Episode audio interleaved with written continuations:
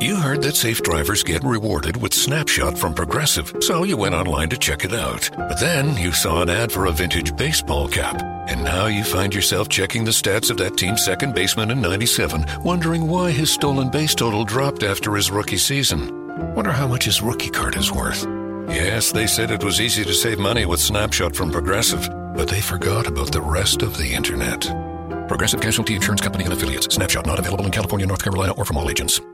Nada es más importante que la salud de tu familia y hoy todos buscamos un sistema inmunológico fuerte y una mejor nutrición. Es por eso que los huevos Egglands Best te brindan más a ti y a tu familia. En comparación con los huevos ordinarios, Egglands Best te ofrece 6 veces más vitamina D y 10 veces más vitamina E, además de muchos otros nutrientes importantes, junto con ese sabor delicioso y fresco de la granja que a ti y a tu familia les encanta. Todos queremos lo mejor para nuestras familias. Entonces, ¿por qué no los mejores huevos? Solo Egglands Best. Mejor sabor, mejor nutrición, mejores huevos.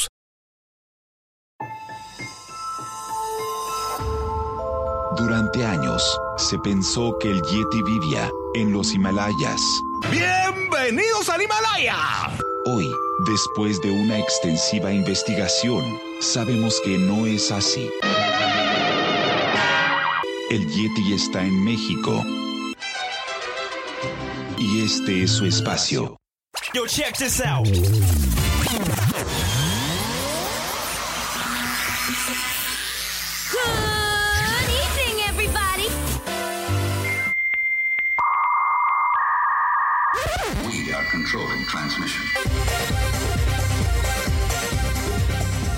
Estás escuchando la nueva temporada de La era del Yeti. Tecnología, actualidad, arte, música, entretenimiento, política y mucho más en este espacio. La era del Yeti.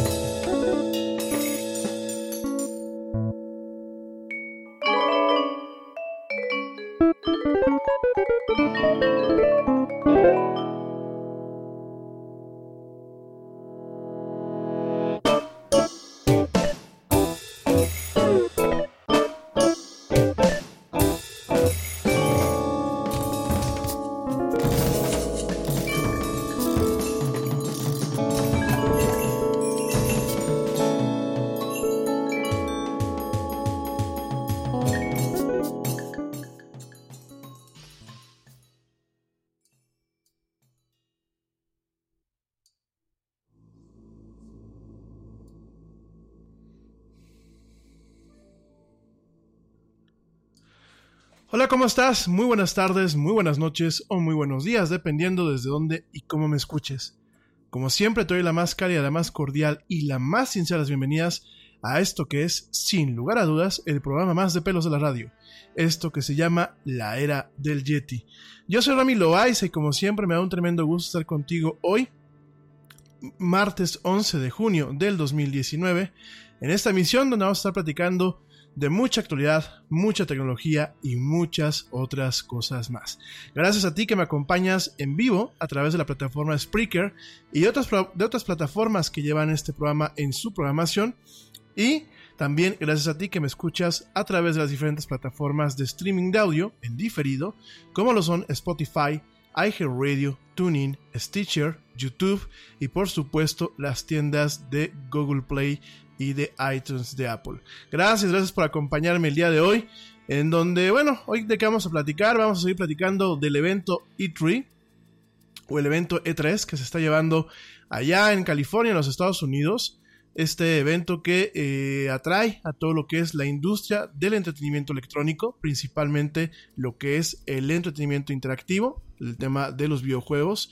Y bueno, vamos a terminar de platicar eh, un poquito acerca de eh, la cuestión de Microsoft con el tema de Xbox que se quedó, dejamos algunas cosas en el tintero, principalmente vamos a platicar de la consola nueva que se acaba de anunciar, que es el Project Scarlet, también vamos a platicar de lo que es eh, el servicio xCloud, Vamos a platicar del Control Elite 2 que salió, bueno, que lo están lanzando, aunque sale al mercado hasta el día hasta noviembre. Y bueno, vamos a platicar de un par de juegos más, como lo son ya directamente Halo Infinite y eh, Gears of War 5, ¿no? Son de los temas que vamos a, platicar principalmente el día de hoy en cuanto a Microsoft y en cuanto a las demás empresas que se están anunciando. El siguiente tema que vamos a, tocar el día de hoy es el de Nintendo. Nintendo hoy tuvo su Nintendo Direct, eh, perdón, Nintendo Direct, que bueno, pues es este, esta presentación que hace directamente la empresa nipona, en donde hubieron un par de sorpresas. Pero bueno, humildemente me atrevo a pensar que, eh, y me atrevo a decirles, queridos amigos, pues que creo que Nintendo nos quedó de ver un poquito más. Pero en fin, vamos a platicarlo y ustedes ya me dirán. Hola, hola por ahí. Este, gracias a la teacher que ya está por acá conectada en el chat de la del Yeti. También vamos a estar platicando de los lanzamientos que presentó Square Enix, esta empresa nipona especializada por los juegos de rol. Hay una sorpresa agradable y bueno, también es una sorpresa desagradable por ahí. Vamos a estar platicando también de esta empresa. Y si nos da tiempo, vamos a platicar de los lanzamientos de Bethesda, la que bueno, pues creó Fallout y este tipo de videojuegos. Y de Ubisoft, que el día de ayer anunció este juego que se llama Watch Dogs eh, Legion, que bueno, Watch Dogs es un, es un juego de hackers, es un juego muy, eh, muy entretenido, muy de la onda de Assassin's Creed, pero con hackers. Eh, van dos juegos, este es el tercero en la franquicia y bueno, pinta bastante, bastante bien. De todo eso y más vamos a estar platicando hoy en esto que es la era del Yeti para que no te vayas, no le cambies, no te desconectes. Bueno, eso en unos minutos más. Mientras tanto, déjame eh, te comento, déjame te comento un par de cosas antes de arrancar. Eh, vamos a platicar también acerca un poquito de Stadia. Vamos a, tocar el tema si nos da un poquito de tiempo, si no el día de mañana lo tocaremos un poquito más con calma. Eh, en temas un poco, pues más, eh, más formales. Por ahí el día de ayer me decían, oye, nada más te la pasaste hablando de videojuegos. Sí, esta semana realmente nos vamos a pasar hablando de videojuegos y de series y bueno, de temas un poco más relax, ¿no? Pero eh, bueno, en temas un poquitito, un poquitito eh, más formales antes de empezar con, con lo padre de los videojuegos. Déjame, te platico. Déjame te cuento antes que eh, cualquier otra cosa. Que, eh, bueno, el tema de los deepfakes. Ya lo hemos platicado aquí en la del Yeti. que es un deepfake? Es una, es una imagen o un video falso que usualmente se puede crear utilizando lo que es la inteligencia artificial. Ya en su momento te había platicado de un video del eh, comediante y director de cine Jordan Peele, en donde pues imitaba, imitaba a la perfección al presidente Obama. Todo esto, bueno, él hablaba, mientras que el video, pues obviamente mostraba a Obama prácticamente diciendo lo que este imitador, este comediante norteamericano, pues hacía, ¿no? Esto, ¿cómo funciona? Bueno, se tiene una, un programa o un, o un sistema, un sistema experto eh, que cuenta con aprendizaje de máquina o bien el tema de inteligencia artificial. Bueno, déjenme, ya en su momento vamos a platicar de inteligencia artificial. Inteligencia artificial eh, abarca muchísimas cosas cuando hablamos del tema. Uno de los aspectos es el tema del aprendizaje de máquina, eh, machine learning, y la parte también de deep learning. ya sé que suena como a comercial de Academia de Inglés, pero no. El Deep Learning, bueno, pues es eh, un nuevo tipo de tecnologías en donde eh, las máquinas tienen eh, pues mayor capacidad de aprender y poner en práctica lo que han aprendido y de lo que van poniendo en práctica recursivamente volver a aprender, ¿no? En este caso el tema de los deepfakes cobró mucha popularidad hace pues, prácticamente un año, lo platicamos aquí en la Real Yeti, cuando eh, nos tocó ver en lo que es la industria del cine porno, eh, principalmente los videos pornos aquí eh, contemporáneos, que, por ejemplo, ponían la cara de una actriz famosa, vamos a pensar Scarlett Johansson, vamos a, a pensar Jennifer Lawrence, la ponían directamente en el cuerpo de una actriz porno, obviamente haciendo un performance en algún video, ¿no? Eh, los deepfakes pues tienen esta característica que la máquina aprende de diferentes retratos, de diferentes posiciones de la cabeza, inclusive de diferentes videos, y tienen la capacidad de hacer este tipo de empastes que muchas veces parecen sacados de la ciencia ficción o de CSI, sin embargo, y tristemente no es así, son cuestiones que están pasando hoy en día, ¿no?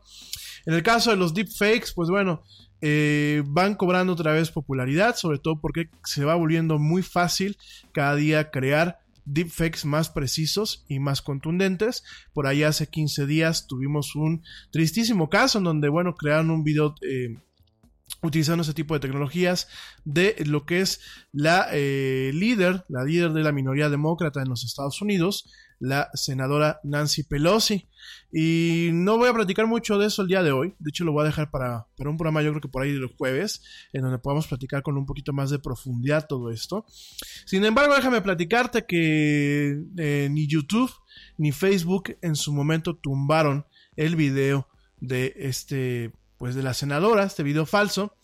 Y pues ahora, eh, eh, pues tristemente, déjame te digo que como un tema de venganza, fíjense nada más, como un tema de venganza, subieron un video falso de Mark Zuckerberg a Instagram utilizando esta tecnología, ¿no? Eh, realmente, bueno, pues eh, fue un video en donde eh, se hace una mofa. Eh, de hecho, bueno, en este caso aparece en una página, en una cuenta del Reino Unido que se llama Bill Posters UK, en donde, bueno, sale aparentemente el señor Zuckerberg eh, dando una entrevista para CBSN, que bueno, ya desde ahí tenemos un problema, pero eh, mucha gente cayó, y en donde pues decía, eh, de alguna forma revelaba Mark Zuckerberg pues las intenciones eh, acerca de quién es Facebook, cuáles son, cuál es su tirada y realmente la poca ética o el poco eh, cuidado que tiene con la información de los usuarios, ¿no? Esto, bueno, pues no era. Yo vi el video, no es tan convincente, es un video un poco eh, chistoso, porque eh, de hecho suena un poco robótico. Digo, ya sé que el señor Zuckerberg cuando habla parece robot, sin embargo, pues ahora parece mucho más robot. Y realmente se ve que hay palabras que no encajan dentro de lo que es el vocabulario normal del señor Zuckerberg. Aparte, bueno, si uno pone atención detenida al video, eh, no hay coincidencias entre lo que está hablando y las reacciones eh, kinésicas que usualmente se detectan cuando una persona habla. Cosa que fíjense que en el video de Obama, en el video de Obama sí la sabía, ¿no? Es un video eh, bastante burdo, bastante hecho al carbón. Eh, sin embargo, bueno, hay mucha gente que eh, pues eh, cayó, cayó por este video. De hecho, gente que lo empezó a compartir. Contactos míos que por ahí me lo mandaron en WhatsApp. Y la verdad, este. bueno, tengo que reconocer que algunos de los contactos que lo hicieron me lo mandaron amablemente. Este, como para decirme, bueno, algunos de ustedes de hecho me preguntaron, ¿no? Este, oye, lo, lo reenviamos, es verdadero, ¿qué sabes? Digo, se agradece. Sin embargo, hubieron otros tantos que no. ¿Y cuál es la cuestión aquí? Eh, podría ser eh, poco alarmante si Instagram hubiese dicho, pues esto es un deepfake, lo voy a bajar. Sin embargo, manteniéndose afín a la política que demostraron cuando eh, pues publicaron este video de Nancy Pelosi, este video sigue estando disponible en Instagram y han sido, bueno, pues prácticamente eh, reproducido y transmitido por todas partes, ¿no? Actualmente, pues este video tiene 682 eh, likes. Eh, no sabemos cuánto, cuántas reproducciones ha- han sido, han ocurrido en torno a este video. Sin embargo, bueno, pues lo estamos viendo. Tenemos una política en donde, bueno, pues Instagram no, no lo va, no lo va a tirar. Eh, de acuerdo a una entrevista, bueno, a un comunicado que tuvo una, una vocera de Instagram y de Facebook a el medio The Verge, le eh, preguntan que van a tratar el contenido de la misma forma en la que se trata todo el tema de desinformación en Instagram. Si una, eh, una empresa o un ente que esté validado como un fact checker o como un, como un verificador de información lo marca como si fuese falso, ellos lo van a filtrar de lo que es la parte de recomendaciones de Instagram como lo que son las páginas de hashtag y de explore. Sin embargo, no lo están bajando. Eh, realmente esto es bastante... ¿Cómo te diré? Bastante preocupante. Ya el mes pasado, bueno, la decisión eh, que se tomó para que Facebook dejara el video falso de eh, Nancy Pelosi, bueno, pues eh, la verdad está, es bastante preocupante. Sí, a muchos usuarios cuando lo quisieron eh, compartir, se les notificó que el video era falso, que había sido identificado como que era un video falso. Sin embargo, no lo bajaron. Es decir, este video sigue en Facebook sin ningún problema, ¿no? Eh, lo que se está marcando es un precedente muy peligroso para que realmente cuando se quiera hacer un video falso, un video totalmente falso y bien armado, eh, demeritando pues a, un político de alto nivel, como lo puede ser un mandatario, como lo puede ser eh, un activista, como lo puede ser un actor, como lo puede ser un periodista, bueno, pues estamos dejando un presente en donde Facebook, eh, con tal de comerse, pues eh, todo el ingreso que generan las reproducciones de un video de esta índole, pues lo único que va a hacer es decirle al usuario, no lo compartas porque es falso, o yo te recomiendo que no lo compartas porque es falso, pero hasta ahí, no lo va a bajar y no va a permitir o no va a evitar que el, el video como tal o el contenido se vuelva viral, ¿no? Eh, ya platicaremos esto con un poco más de profundidad el jueves. Yo creo que ahorita no tiene caso amargarnos la tarde, pero ya lo platicaremos con un poco más de profundidad el jueves. Eh, por ahí quiero felicitar una vez más a mis amigos los colombianos de Canal RSN. Eh, Canal RSN que con la ley del corazón tuvieron este tema en esta serie que está a punto de acabar para los países latinoamericanos. Yo sé que ya acabó pues a, mediados de abril allá en Colombia, pero quiero felicitarlos porque realmente hubo una, una pequeña escena eh, realmente muy bien montada en donde pues hablaron de los deepfakes y cómo eh, de alguna forma pues están tratando de incriminar a una persona de fraude bancario cuando no lo había hecho, ¿no? Me parece muy interesante la forma en la que hicieron este tema del deepfake. Por supuesto, eh, bastante farfetch el asunto todavía, bastante fantasioso todavía en este nivel. Sin embargo, la capacidad de montar un video como el que se presenta en la telenovela, en donde pues la mamá de una de las protagonistas eh, se le culpa de fraude bancario con tarjetas de crédito, con cuentas que no eran suyas, y se presentan videos como evidencia de que ella estaba eh, sacando dinero y comprando en tiendas con esas tarjetas, eh, me pareció muy acertado. ¿Es plausible? Sí. A pesar de que todavía el tema es fantasioso, ¿por qué? Porque no se cuenta todavía con los mecanismos tan precisos para hacer un video con esa calidad. Si es plausible, porque en primer lugar, pues aparentemente era un video de cámaras de seguridad eh, que fue modificado y que obviamente al momento que la persona no habla, y que la vistan de la misma forma en la que se viste la protagonista, eh, bueno, la mamá de la protagonista, con eh, mismo tipo de ropa, camina casi de la misma forma y eh, obviamente con una vista de cámaras que no son en alta definición, que eso es algo que no he entendido, ¿eh? porque en el tema de las cámaras de seguridad muchas empresas todavía se piensan en comprar cámaras de alta definición para poder tener detalles, ¿no? Sin embargo, bueno, pues esa es una de las ventajas y con este tipo de cuestiones pues fabrican un video para incriminar a esta persona, ¿no? ¿Es fantasioso todavía? Sí, porque obviamente tendríamos que romper lo que es la cadena de custodia de evidencias para que realmente se pudiese modificar un video tomado de una cámara de seguridad de esta forma y presentarlo, por ejemplo, en un proceso judicial. Aunque bueno, aquí en México todo es posible con el tema de la corrupción, pero eso es punto y aparte. Pero en este caso realmente eh, se requiere de mucho esfuerzo, mucho trabajo para montar algo así. Eh, me parece que es fantasía eh, al día de hoy, pero es plausible quizás pues ya no me atrevo a decir en unos años, ¿eh? quizás en algunos, en algunos meses, ¿no? Entonces, muy, una, una felicitación, quise aprovechar también para comentar esto, una felicitación a todo el equipo que hizo posible la segunda temporada de La Ley del Corazón por tocar este tema en una serie que, pues, medularmente va dirigida a lo que es el, el público femenino allá en Colombia, pero bueno, qué bueno que eh, consideran al público como un público inteligente y que empiezan a tocar este tipo de temas allá, allá en este país de Latinoamérica. Bueno, mi gente, me voy rápido. Bueno, antes de irme a un, corte, fíjate, déjame te platico algo más. Del Yeti. Rápidamente, antes de irme a un corte, te comento que un virus de eh, computadora ha mantenido el sistema de corte judicial en Filadelfia bajo eh, un caos total, ¿no? De hecho, bueno, pues ha habido un apagón, un apagón total que hasta la fecha sigue eh, manteniendo todo el sistema computacional de lo que es el sistema judicial allá en el estado de Filadelfia, en los Estados Unidos.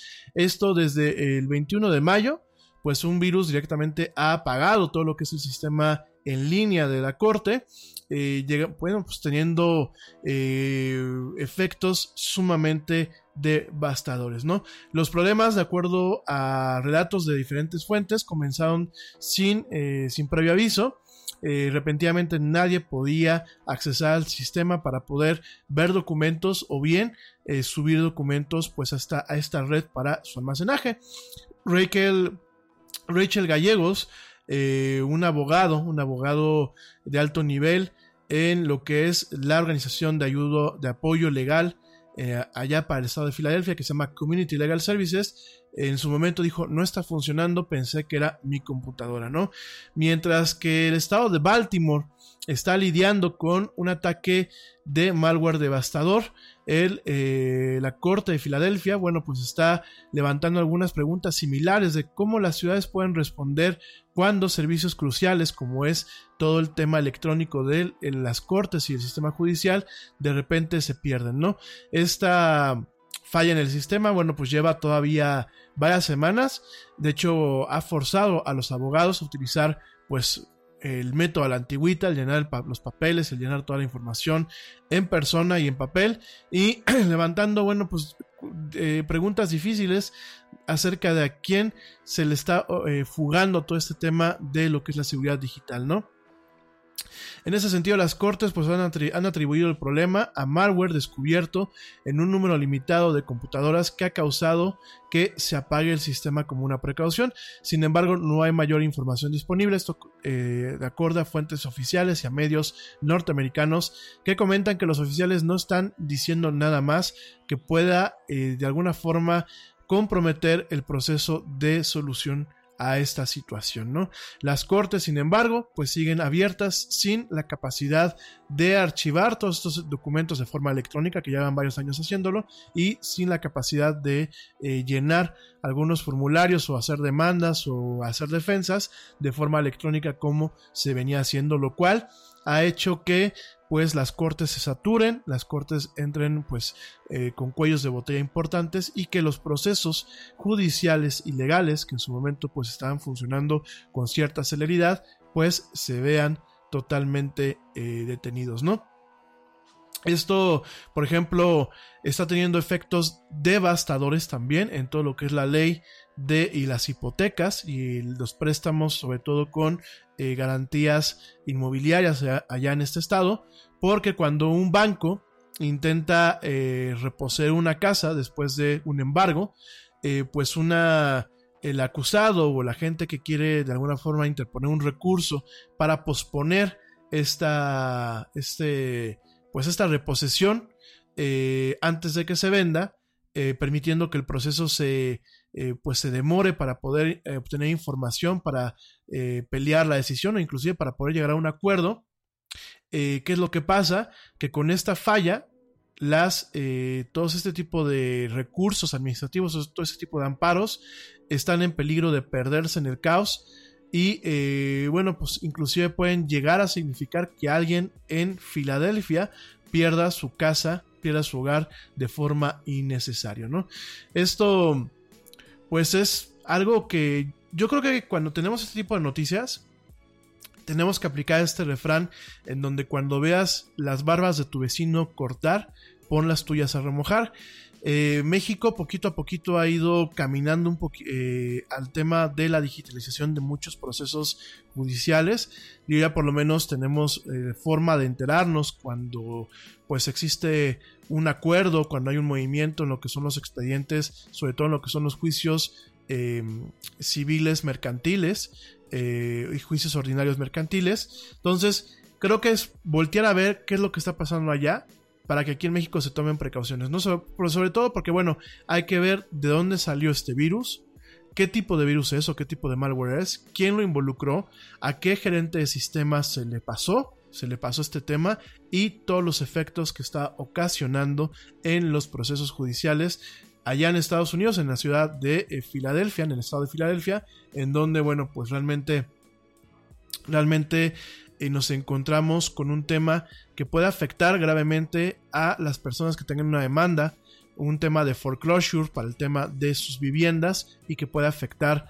pues eh, de forma significativa cualquier tema judicial en el estado, inclusive pues aquí se empiezan a barajear que hay ciertos procesos que inclusive son de índole federal que se han visto atrasados por la incapacidad de comunicarse con los sistemas de la federación. En fin, para contemplarlo, sobre todo aquí en México, que los, ingenieros de sistemas, lo voy a decir con todo el respeto del mundo, sobre todo porque yo sé que me escucha mucho ingeniero de sistemas, no lo digo de mal, pero cuando muchas tienen chamba, eh, Ustedes muchas veces, y eso es una opinión, por querer quedar bien con las personas que toman decisiones, sobre todo en el tema de dineros, a todos les dicen que sí, para tratar de ahorrar dinero. ¿Y qué pasa? Que ni ustedes permiten un buen trabajo, eh, bueno, ni ustedes permiten que se ejecute un buen trabajo, ni ustedes hacen un buen trabajo y sobre todo, últimamente, eh, dificultan muchas veces las labores del usuario allá en la empresa o en la organización donde ustedes desempeñan sus labores. Eh, eso es por un lado. Por otro lado, ¿qué es lo que dicen muchas veces ustedes? Bueno, pues no me pagan lo suficiente, pues yo no voy a tener cuidado con todo este tipo de cuestiones de eh, seguridad, ¿no? Y fíjense que pues eso no es, una, no es un pretexto, porque si no te pagan lo suficiente, pues ponte a buscar una chamba en donde tú puedas el día de mañana brincar. Sin embargo, mientras estés contratado tienes que tener un sentido de responsabilidad. Yo sé que es muy molesto, sobre todo aquí en México, que pues las personas que toman decisiones no ven más allá de sus narices muchas veces. Y si los gobiernos toman malas decisiones, en muchas empresas también pasa eso. Y no contratan gente adecuada, no contratan gente especializada. Y cuando la contratan, no le pagan lo que realmente merecen, no le pagan lo necesario, ni dan los recursos adecuados para cumplir sus funciones. De hecho, hoy por hoy nos topamos inclusive casos en donde pues, nos vemos temas de universidades en donde no hay, no cuentan con los recursos necesarios, inclusive universidades privadas, para realmente hacer una chamba adecuada en torno a lo que es estos temas. Sin embargo, bueno, pues déjame, te comento que parte también es que en ocasiones no sabemos, cuando estamos en un tema de consultoría de sistemas o de gerencia de sistemas, no sabemos explicar muchas veces el por qué se está comprando una licencia, el por qué se está comprando una appliance, el por qué se requiere más espacio en disco duro, el por qué se está instalando tal servidor, el por qué se necesita tal software. Muchas no se explica de una forma adecuada y otras tantas veces, y lo tengo que comentar, eh, ¿Qué pasa con los gerentes de sistema? Salen muchas veces de ciertas universidades con ciertas filosofías en donde ustedes mezclan el tema tecnológico con el tema ideológico. Y perdónenme, cuánta gente no me he topado que dice, es que yo no selecciono nada de Microsoft porque es capitalista. Yo puro Unix porque es un tema social. Gente, eh, de verdad, en ocasiones no es por no querer hacer más rica una empresa, es por ahorrarse dolores de cabeza, ¿no? Y mientras que sí, Unix es todo open source, código abierto y en muchos casos es gratuito. Eh, ¿Cuál es lo que se pierde muchas con estos temas? Que tienes eh, sistemas muy poco elaborados, que tienes sistemas con muchas dificultades para los usuarios, muchas eh, imposibilidades de interconexión con otros sistemas o con otras entidades y además muchos sistemas en los cuales no se tiene soporte. Muchas empresas directamente deciden implementar este tipo de mecanismos ellos mismos. Otras tantas contratan a consultorías que una vez que montan el sistema se desaparecen. Y eh, al final del día, eh, por quererse ahorrar unos pesos o unos dólares para comprar soluciones que son de código cerrado, como pueden ser las soluciones de Microsoft, pues terminan encareciéndose o terminan costando lo mismo o más cuando empiezan a haber cuestiones de ineficiencia, cuestiones de falta de soporte y cuestiones de problemas de escalabilidad, de funcionamiento básico, inclusive de eh, orgadez en esta clase de, de, sistemas empresariales o sistemas organizacionales e institucionales, en donde, bueno, pues muchas veces al final del día revientan al usuario, se revientan ustedes mismos y nadie queda conforme, ¿no? Entonces, por favor, tengan cuidado con su chamba. Creo que una cosa es el tema ideológico, otra cosa es el tema tecnológico. Hay que escoger la mejor herramienta. y sobre todo también hay que mantenerse actualizado, ¿no? Eh, aquí en México pasa mucho que los eh, ingenieros en sistemas salen de la carrera y no se vuelven a actualizar. Entonces tenemos a una persona que muchas veces llega alguien a pedir, por ejemplo, que les den más espacio en disco duro de un servidor para poder subir contenidos educacionales en algunas universidades o en algunas empresas que les vienen a pedir, oye, me permites eh, eh, pues cargar este programa en red porque lo necesito para unos cálculos de ingeniería y ellos dicen no.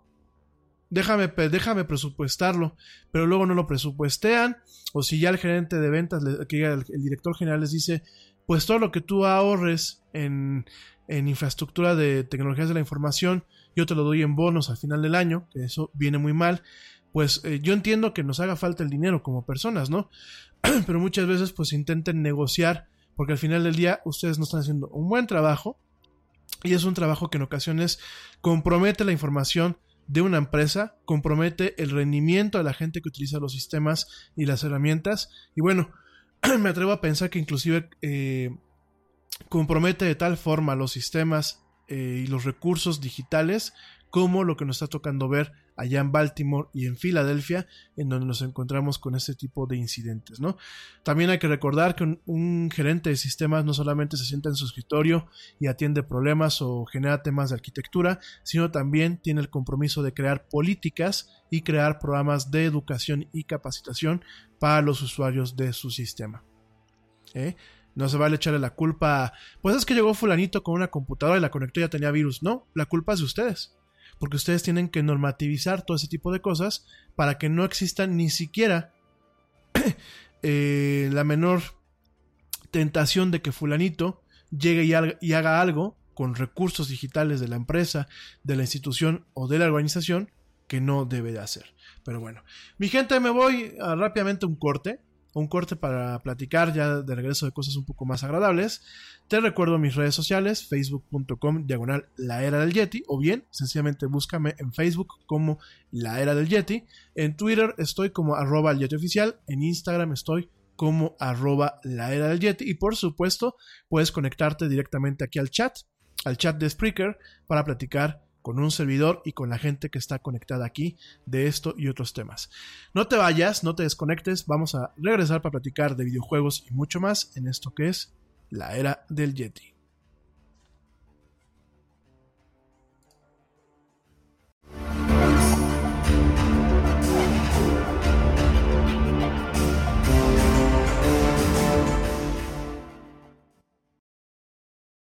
Yo, check this out. Este corte también es moderno. No te vayas.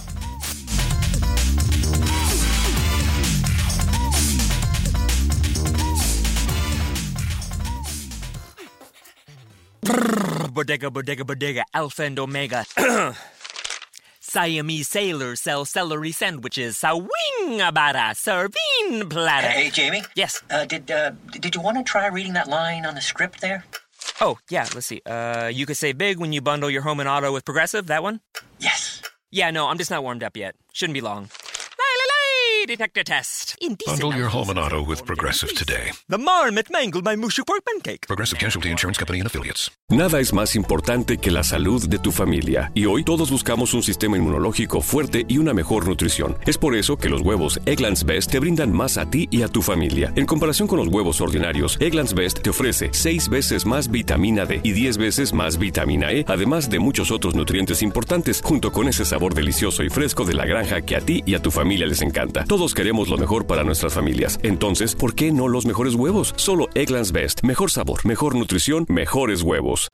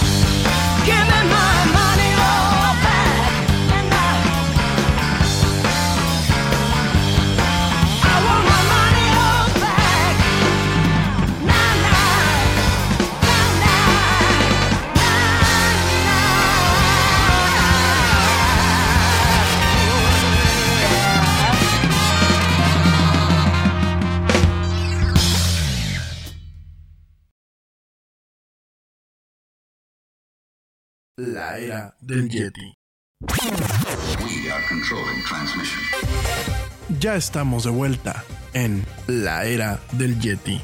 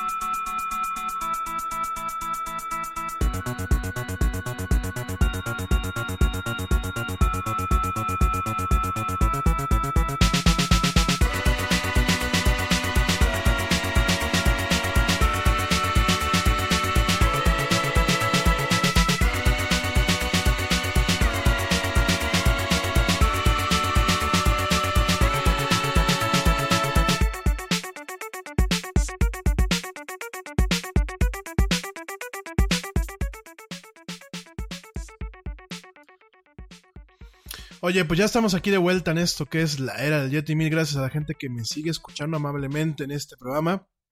Saludos a la teacher Laura, que ya está por aquí. Ya la saludé al principio, pero la vuelvo a saludar. Te mando un besote, mi teacher. Saludos también a George Negre y a Ernesto Carbó, que también luego nos escuchan y nos apoyan en esto que es la era del Yeti. Gracias, queridos amigos. Saludos a Pablito Marín, que bueno, pues espero que por aquí esté el día de mañana escuchándonos. Saludos a Blanca, Chala, a Blanca Chaya, a Mónica Castillo, a Bere Castillo, a Claudia Adriana, a este a Marga de la Huerta, saludos también a Lu Chávez, saludos también a Claudio Osorio, a Ah, ya está por aquí Ale Dresler, saludos a Ale Dresler, saludos también.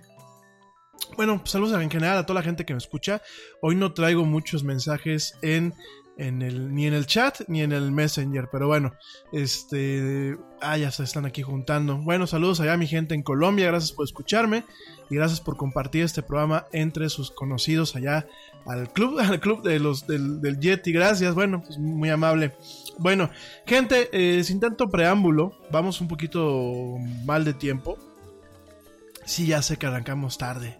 Para la gente que me está escuchando en diferido, pues ustedes no se preocupan de nada, pero para la gente que me está escuchando en vivo, sí, ya sé que arrancamos tarde, pero bueno, nos vamos a apurar.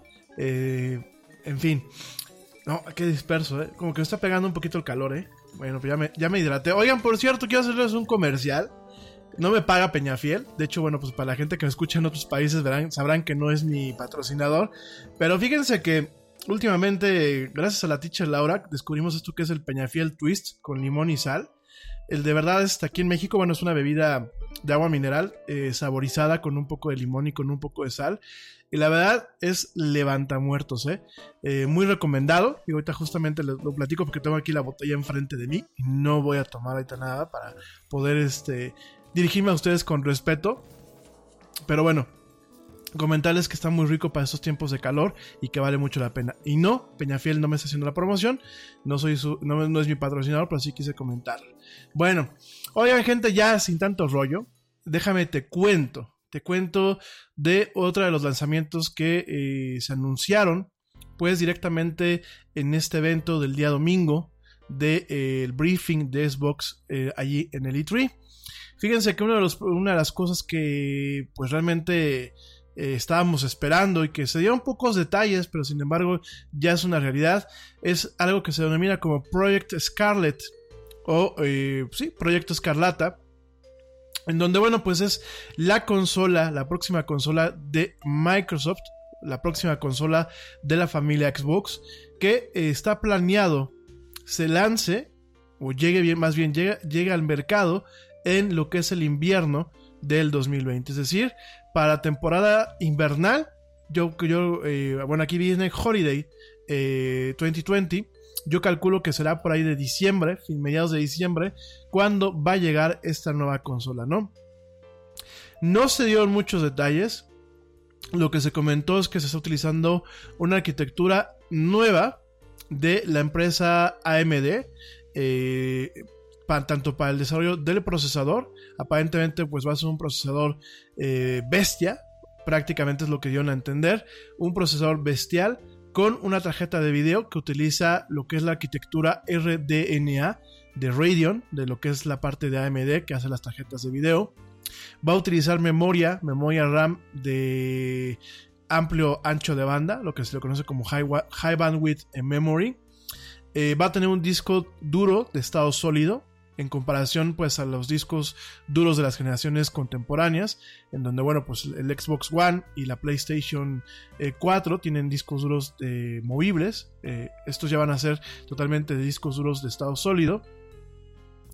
va a tener una unidad óptica, es decir, no nos podemos despedir todavía de los, de los Blu-rays ni de los discos. Y realmente pues es una de las consolas más ambiciosas que se están planteando junto con lo que es la PlayStation 5. Asimismo, parte del encanto de esta consola, eh, que ya te lo, te lo platicaré mañana con un poco más de detalle, es el tema de que va a ser capaz de, de, poder correr juegos a 120 cuadros por segundo o a 120 Hz, como algunas pantallas contemporáneas lo manejan. Eh, va a poder mostrar los juegos en 8K, o sea, es algo que es así como súper ultra alta definición. Digo, porque el 4K es ultra alta definición. El 8K pues será súper ultra alta definición. No tenemos más detalles de las, de las especificaciones.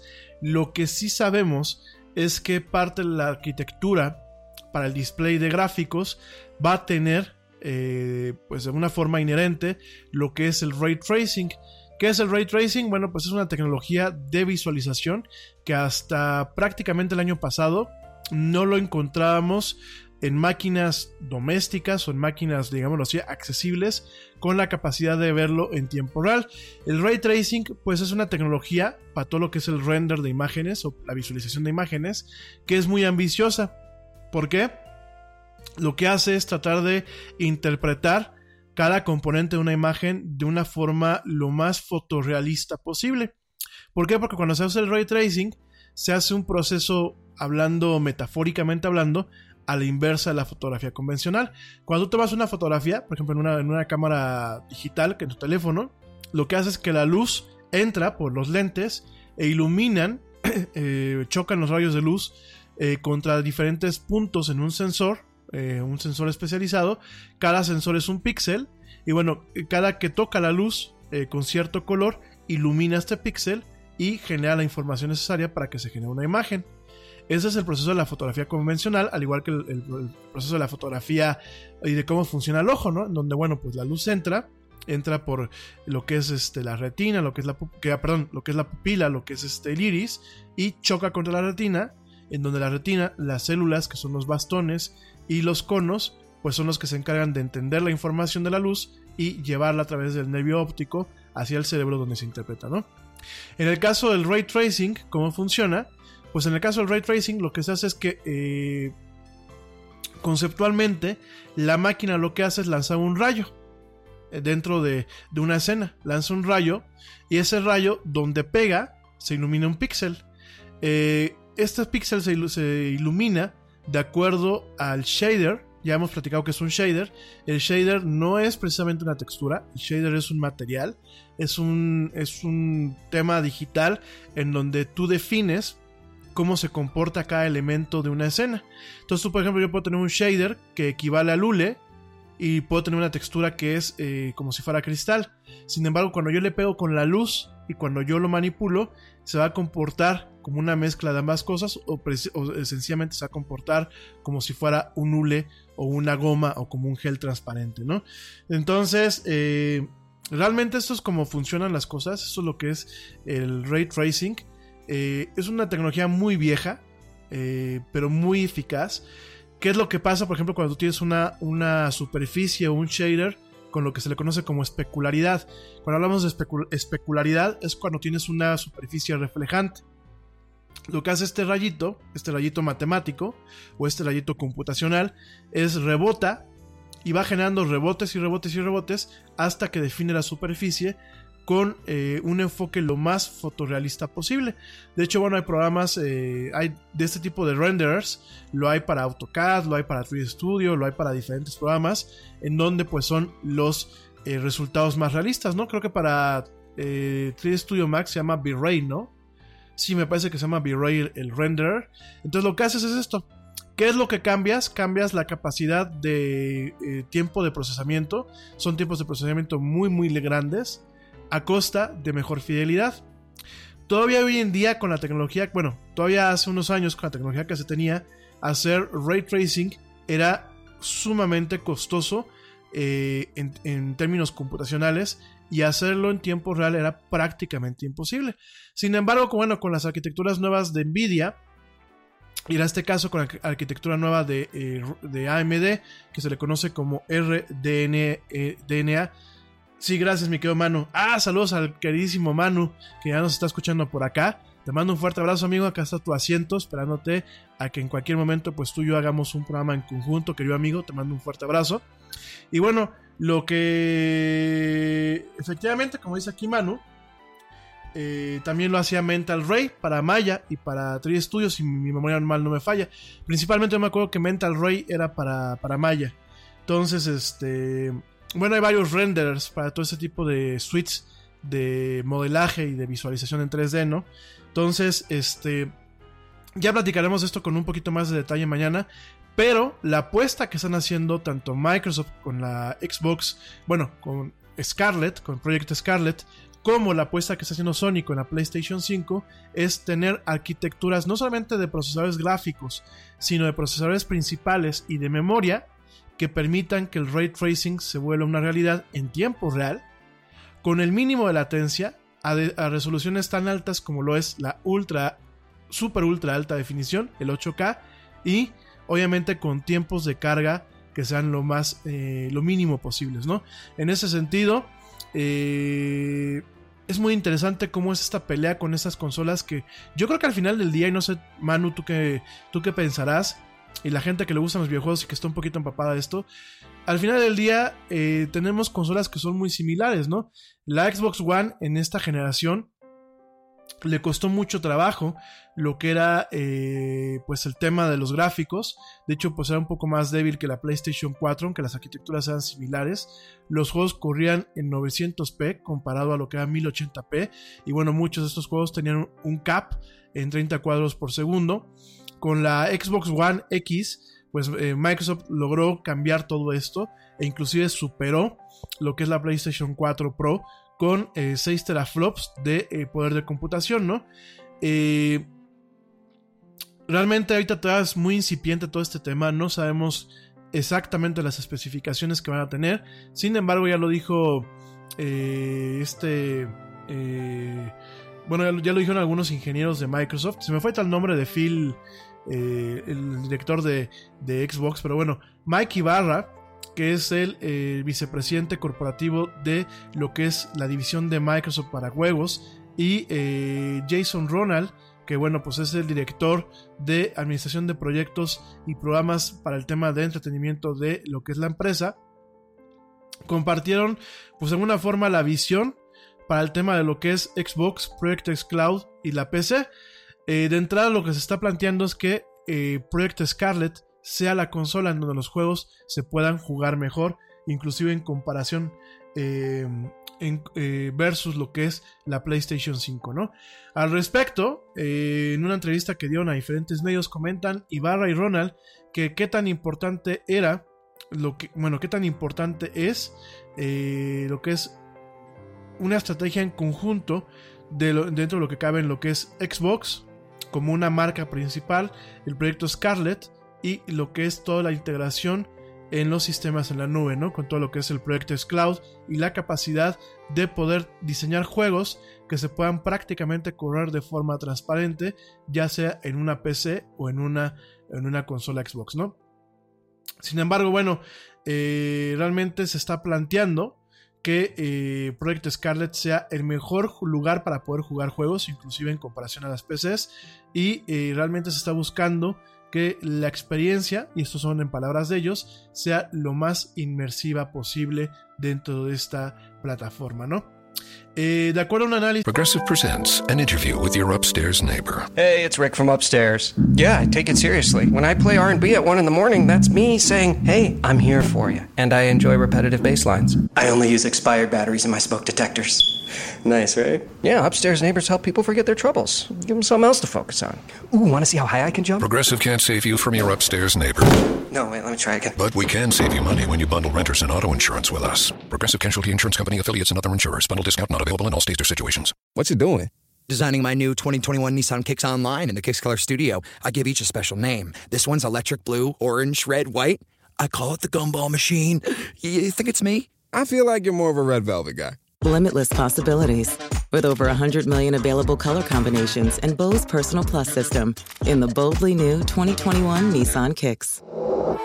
Bose is a registered trademark of the Bose Corporation. Color combinations include interior and exterior colors. Customization is an available feature subject to availability at participating Nissan dealers. See dealer for details. Es previo por Digital Foundry, que bueno, pues es una empresa que se encarga de hacer este tipo de estudios, eh, parece ser que todo lo que es el ray tracing acelerado por hardware eh, realmente puede ser una de las funciones eh, que definan el tema de esta consola. Eh, en ese sentido, ¿qué es lo que podemos esperar cuando tengamos ray tracing? Mejor iluminación, mejores, eh, mejor comportamiento de ciertos elementos como el agua, como los fluidos, mejor comportamiento de ciertas superficies que reflejan, reflejantes, además de mayor fluidez en ciertos componentes de imágenes visuales. Por ejemplo, podemos esperar que en algunos eh, en algunas escenas o en algunos eh, escenarios tengamos pues ciudades más fotorrealistas con personajes en donde inclusive tengamos más fotorrealismo al momento de verlos, ¿no?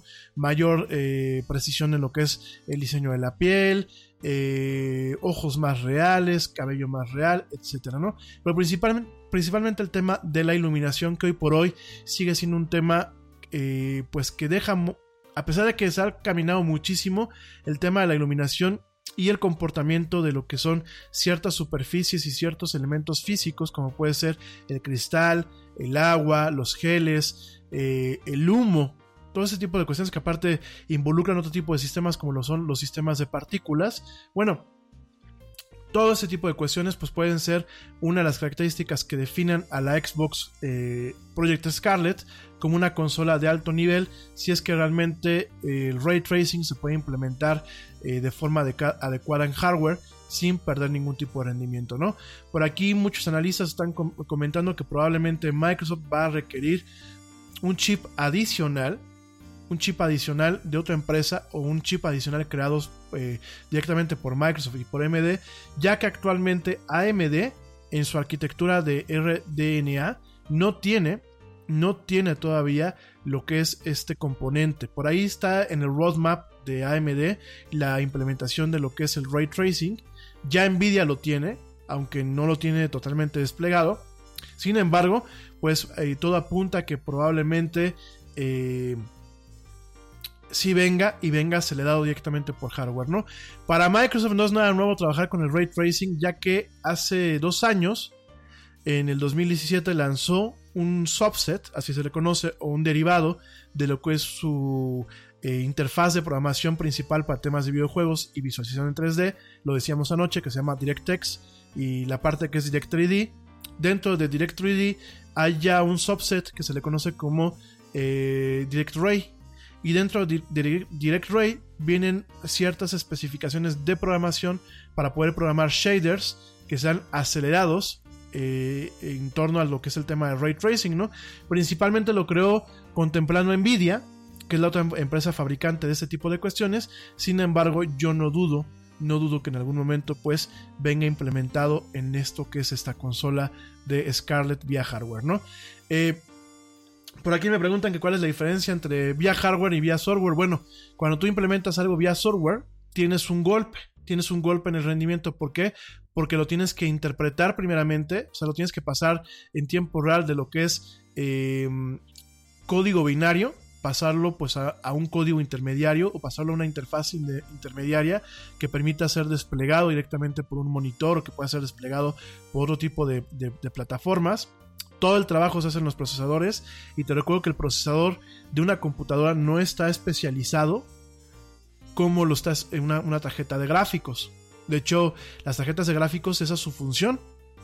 Y tienen eh, ciertos subsets y ciertas operaciones mucho más precisas en términos de punto flotante, en términos de eh, procesamiento simultáneo de diferentes fuentes, eh, algo que se llama streaming, el tema de tessellation, todo ese tipo de cuestiones que no, te voy a, no, me voy a, aburrirte con los términos hoy, quizás los platicamos un poquito mañana, pero bueno, todo ese tipo de cosas sí están en, el hardware de una tarjeta de video o de un procesador de video que prácticamente todos los dispositivos modernos lo tienen. Tu teléfono celular, tu teléfono inteligente tiene un procesador de gráficos. En el caso de Apple, eh, viene incorporado al mismo chip, sin embargo es un procesador eh, de otra empresa. En el caso de eh, teléfonos Android, pueden ser de un mil y un sabores. Eh, casi todos los procesadores actuales son de Qualcomm y viene el procesador Qualcomm principal y viene un procesador de gráficos que si mi memoria no me falla se llama Kali. Aunque bueno, hay otros de Mediatek, hay otros de los, chinos, por ejemplo de Huawei, que tienen otros nombres. En el caso de eh, Qualcomm me parece que se llama Kali. Y cada procesador de gráficos es independiente del procesador principal. Pueden ir conectados, pueden ir en el mismo paquete, pero son procesadores diferentes, ¿no? Entonces, no, te voy a enrollar con esto, pero de alguna forma creo, quiero pensar que la generación que viene en temas de consolas puede ser muy interesante porque quizás estamos en la antesala de lo que son los videojuegos que se pueden experimentar con calidad fotorrealista. Pero bueno, eso es en tema en cuanto a lo que es eh, el Xbox, eh, Project Scarlet. Eh, déjame te comento que Project Scarlet, de lo que se sabe, de lo que se ha platicado, pues el día de ayer y el día de hoy, eh, dentro de lo que es este evento E3, va a soportar lo que son los controles actuales de Xbox One y lo que son los, este, los audífonos. De hecho, bueno, pues para mí esto me da una cierta tranquilidad porque yo pues este año tenía pensado, cuando se lance, a finales de este año, el Xbox One Elite Controller la versión 2 de este control, que ahorita te platico qué, es lo que hace diferente a esos controles del control que viene con la consola. Eh, pues yo decía, ¿para qué tiene caso comprar un, un, control Elite que te cuesta ciento y cacho dólares si el año que viene va a salir una consola nueva con la que puede ser totalmente incompatible? Sin embargo, bueno, se está planteando que todos los controles y todos los accesorios van a tener pues una retrocompatibilidad y que todos los eh, accesorios, incluyendo este tipo de controles, pues van, vamos a tener la capacidad de poder eh, utilizarlos con la consola nueva. De hecho, Phil Spencer, el presidente de, la división de Xbox, gracias mi querido estuvimos cerca, Phil Spencer pues eh, comenta que va a mantener Project, Scarlet, va a mantener lo que es retrocompatibilidad con los juegos de la Xbox One y que quizás algunos se traduzcan de lo que es la parte de la Xbox 360, ¿no? Esto, pues sí, nos da una tranquilidad, sobre todo la gente que queremos invertir en este control, en el Xbox Elite Controller Series 2, ya lo platicaremos más adelante de este control y este, definitivamente. Y déjame te cuento antes de irme un corte, antes de irme un corte, déjame te platico de lo que es Xcloud. Fíjate que de la iniciativa Xcloud no se comentó tanto Ahí en lo que es el entorno donde está el stand de eh, Microsoft con el tema de Xbox, hay algunas partes donde se puede experimentar lo que es esta, pues esta nueva, esta nueva tecnología, ¿no? Espérenme tantito.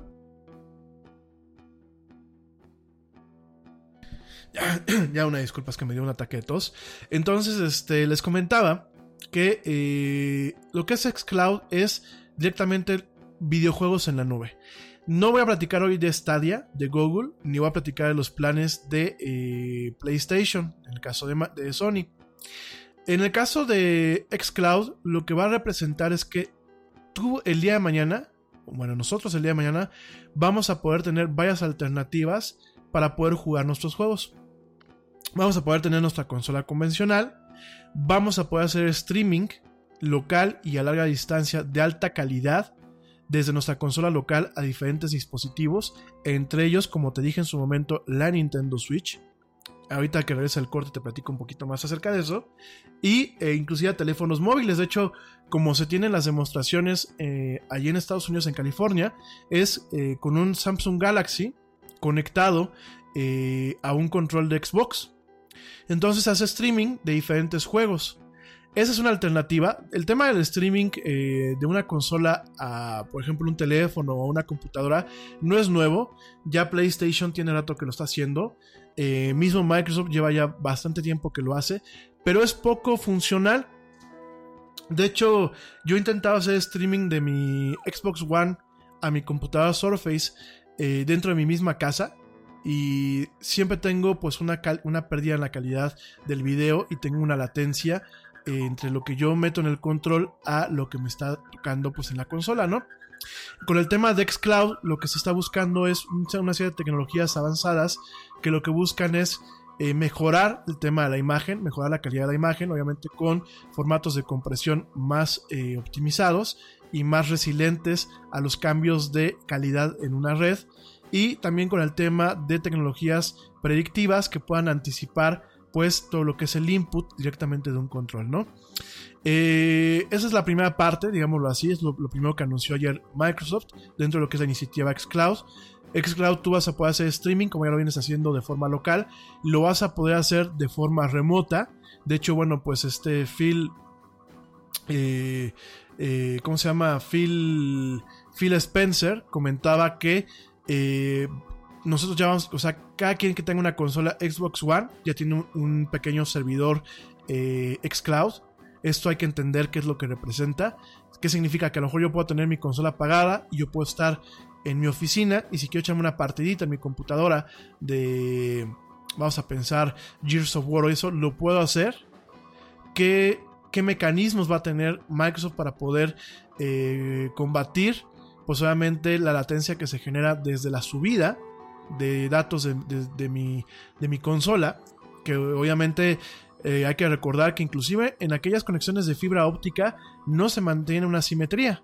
Por ejemplo, nosotros aquí en la era del Yeti tenemos dos líneas de 300 gigas, 300 megas de bajada, pero solamente eh, casi 50 de subida. Entonces aquí tenemos un tema en donde no tenemos la misma reciprocidad eh, hacia, hacia adentro que hacia afuera, ¿no? Entonces, ¿qué es lo que va a hacer Microsoft para esto, ¿no?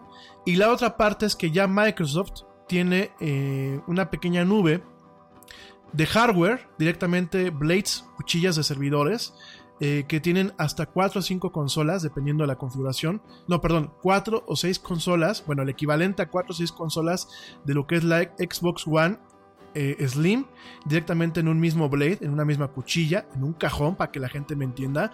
Cuando hablamos de cuchillas en un centro de datos, queridos amigos, una cuchilla de servidor, en inglés server blade, ustedes imagínense que es un cajón. De hecho, cuando uno los ve son, son cajones. En este cajón vienen todos los componentes eh, computacionales de un servidor, o en este caso de una... Eh, bueno, inclusive me ha tocado ver blades eh, de computadoras de estaciones de trabajo. Hay, hay algunas empresas o hay algunos lugares en donde la estación de trabajo no viene en una torre o viene en un gabinete.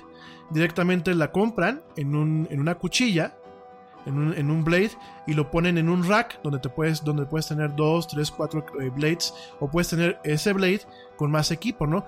Principalmente en algunas televisores me ha tocado ver lo que es la cuchilla de la sección de trabajo gráfico, sobre todo para el tema de títulos, y en el mismo rack pues podemos ver eh, compresores, podemos ver emisores de imagen, podemos ver discos duros, podemos ver interfaces para lo que son los Media, Media Asset Management System, lo que se conocen como MAMS. Entonces, en, en el caso de Xbox, y regresando al tema, imagínense que en uno de estos cajones, en una cuchilla, tienen seis eh, consolas Xbox One eh, X, o, que Xbox One Slim. Obviamente no es una consola normal, ¿no?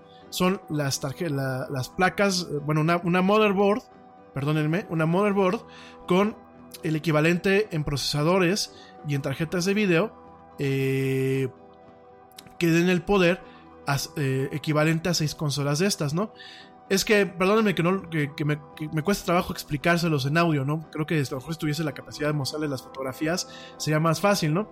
Pero aquí la cosa es que Microsoft agarró seis consolas Xbox y las, las desbarató y las unió todas en un cajón, que bueno, pues prácticamente es un cajón grande, un cajón de servidor, y en varios centros de datos de Azure, que ya, ya platicamos un poquito de lo que es Azure el día de ayer, pues tiene varios de estos cajones en sus racks para poder alimentar lo que es Xcloud.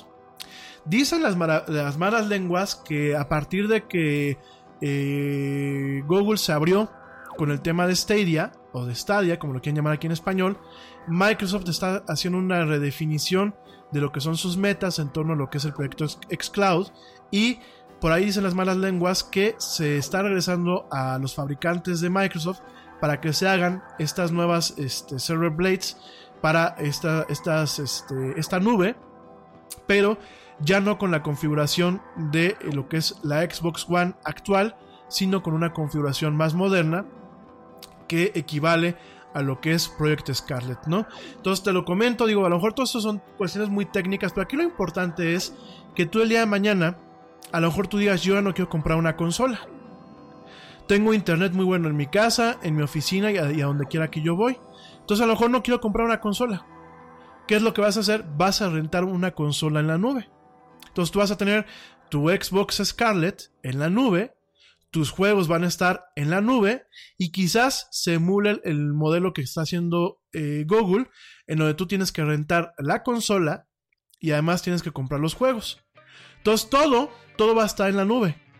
Tiene ventajas, por supuesto, sobre todo, por ejemplo, me imagino que en ciudades que tienen muy buena conexión y que a lo mejor tú vives en un departamento muy chiquito, en vez de que tengas una consola que a lo mejor te quita espacio, si tú tienes una muy buena conexión, pues nada más pones tu pantalla grande, una, televisión inteligente, en donde, bueno, tienes una aplicación que va a ser Xbox y tú de ahí vas a poder jalar pues lo que es la consola virtual directamente a la nube y vas a poder jugar juegos directamente en tu televisión sin que tengas una consola física conectada a tu tele. ¿Cuáles son las ventajas? Pues las que te acabo de decir. Y seguramente otra ventaja será que no vas a tener que invertir en una consola nueva. Digo, para mí eso es una ventaja. ¿Cuáles son las desventajas? Que tienes que tener una conexión estable, que vas a tener que tener una conexión muy sólida, eh, eh, exageradamente sólida, no solamente estable, exageradamente sólida, y eh, que realmente ya no vas a ser dueño de nada, ¿no? Porque pues por lo menos ahorita tú tienes tus discos y tienes tu consola, y hay muchos juegos que a pesar de que requieren cierta conectividad para actualizarse, los puedes jugar fuera de línea, tranquilamente, ¿no? Y pues el día de mañana a lo mejor pasa algo o no tienes eh, conexión a internet, pero tú sigues teniendo tus discos y puedes jugarlos así, ¿no? Esa es una ventaja de las consolas, a pesar de que ya mucho juego requiere cierta conectividad, ¿no? Eh, para mí sería perder pues ese tema de propiedad, ¿no? Además de que pierdes la, la cuestión multiusos de una consola.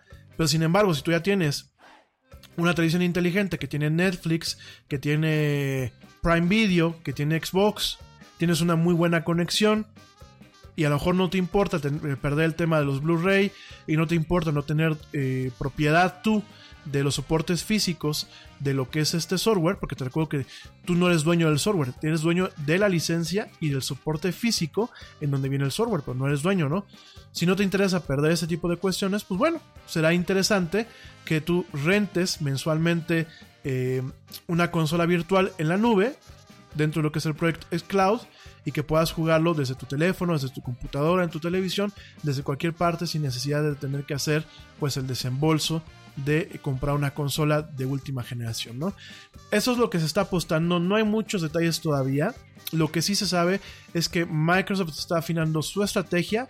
En primer lugar, para no chocar con la estrategia de Sony, te recuerdo que actualmente hay una alianza entre Sony y Microsoft oficializada, en donde están tratando de eh, tener todo este tema de la nube funcionando eh, óptimamente para ambas empresas. Y esto es para poder competir contra Google y lo que es el Project Stadia, ¿no? Lo que es esta amenaza, porque de alguna forma es una amenaza, ¿no? El que Google te diga, pues cómprame a mí el control, compra el aparatito para poder este, hacer streaming o sencillamente compra el control y hace streaming desde tu navegador Chrome o hace streaming desde una televisión inteligente, ya es un reto y ya es una amenaza a lo que son las en la industria del entretenimiento normal y las consolas como las conocemos hoy en día. ¿Es una amenaza velada? Sí. ¿Por qué? Porque a lo mejor en los próximos 5 años no va a cobrar la atracción que quizás sea necesaria. ¿Por qué? Porque no todo el mundo tenemos internet de alta velocidad.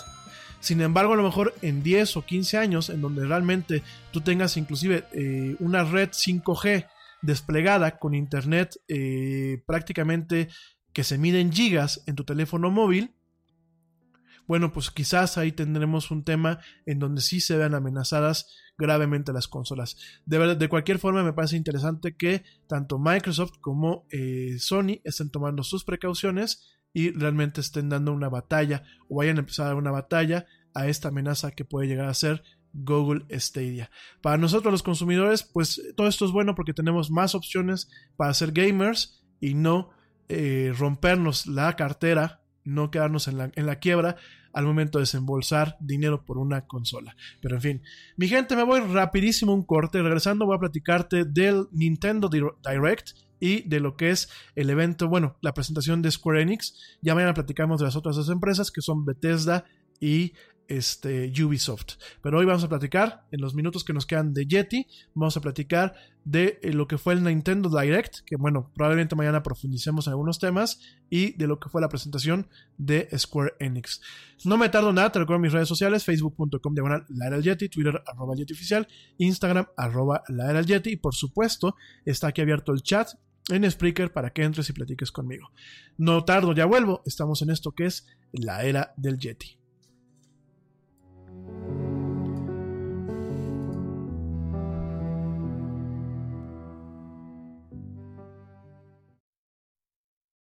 Yo, check this out.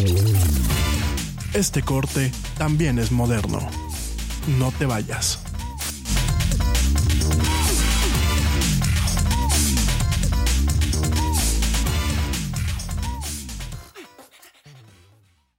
Progressive presents an interview with your upstairs neighbor. My name's Barry. I live right above you. I don't host parties. I host after parties. They're like parties, only louder and nobody goes home. You can see right here I ripped out all the carpeting because it was holding me back my pogo stick. Man's got a pogo. Oh, I'm a prankster. I'll grease up a soda can and then when somebody grabs it, boom! Progressive can't save you from your upstairs neighbor, but we can save you money when you bundle renters and auto insurance with us. Progressive Casualty Insurance Company affiliates and other insurers. Bundle discount not available in all states or situations. Nada es más importante que la salud de tu familia, y hoy todos buscamos un sistema inmunológico fuerte y una mejor nutrición. Es por eso que los huevos Egglands Best te brindan más a ti y a tu familia. En comparación con los huevos ordinarios, Egglands Best te ofrece 6 veces más vitamina D y 10 veces más vitamina E, además de muchos otros nutrientes importantes, junto con ese sabor delicioso y fresco de la granja que a ti y a tu familia les encanta. Todos queremos lo mejor para nuestras familias. Entonces, ¿por qué no los mejores huevos? Solo Egglands Best. Mejor sabor, mejor nutrición, mejores huevos.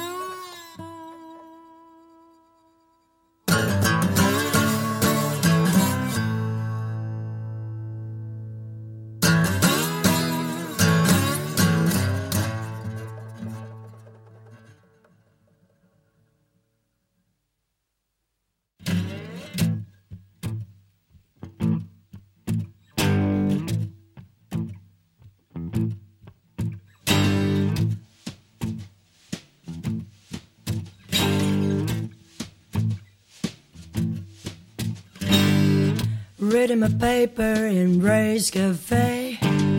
The old guy next to me is loud as day. Ramble and ramble while eating his pie.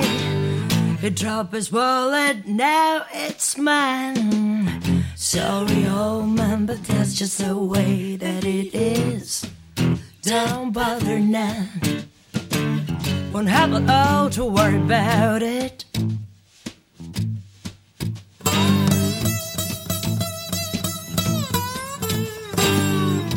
Pick up the wallet and slipped outside. I walked around and walked around and walked around town. I found my nerve and a good place to hide. Only to find no cash inside. Uh-huh. Oh, well, I guess that's just the way that it is. Don't bother now. Won't have all to worry about it.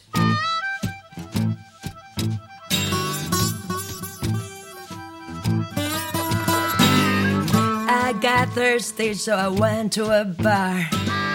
Met a little darling with the face of a star. In the morning, woke up to find she stole my car along with my heart. Yeah. Oh well, I guess that's just the way that it is. Don't bother now. Won't have a lot to worry about it.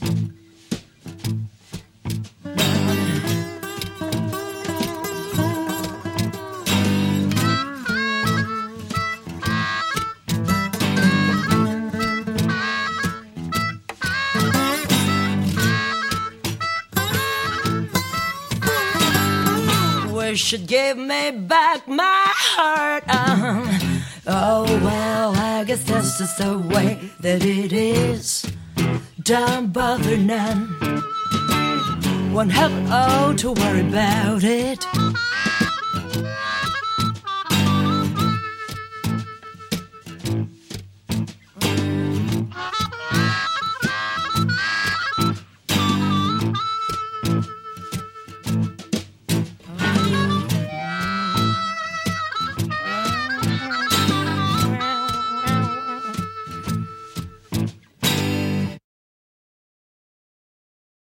La era del Yeti.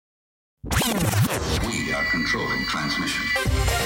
Ya estamos de vuelta en la era del Yeti.